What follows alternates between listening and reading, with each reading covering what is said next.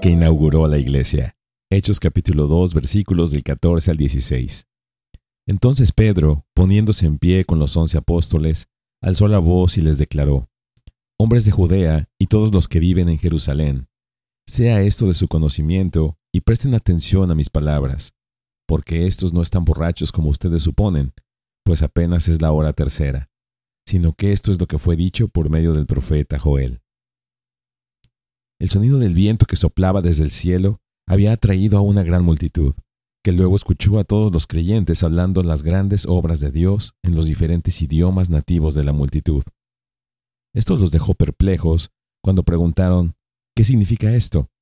Pero otros en la multitud se burlaban y acusaban a los creyentes de estar borrachos. Fue a esta multitud judía en la ciudad de Jerusalén, donde Jesús había sido asesinado hace poco más de siete semanas, que Pedro pronunció el sermón que inauguró la iglesia. Pedro comienza respondiendo las preguntas que la multitud hacía sobre los fenómenos de Pentecostés, relacionando lo que vieron y escucharon con la profecía de Joel capítulo 2 versículos del 28 al 32. Joel profetizó sobre el derramamiento del Espíritu Santo que acababan de presenciar. Pedro hace un llamado en dos ocasiones a su audiencia para que preste atención a sus palabras en el versículo 14 y en el versículo 22.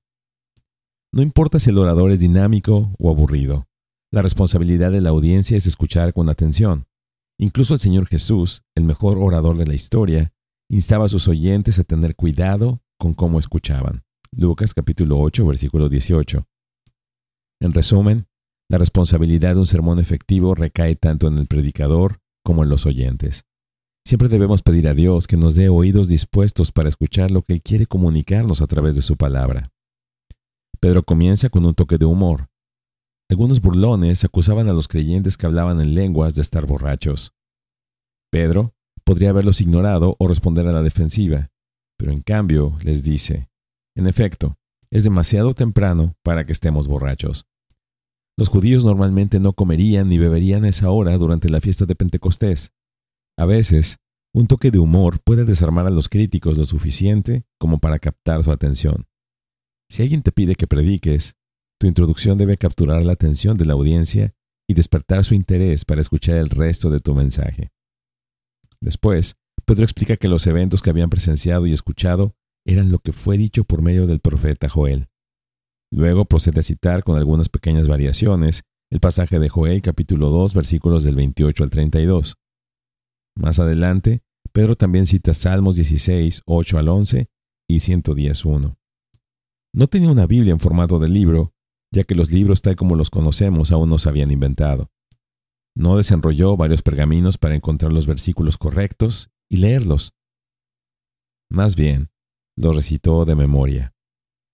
Si deseas ser un testigo efectivo de Jesucristo, debes memorizar ciertos pasajes de las Escrituras que explican el Evangelio no siempre tendrás una Biblia a tu disposición para buscar los versículos.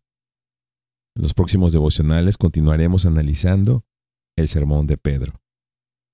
Bendiciones.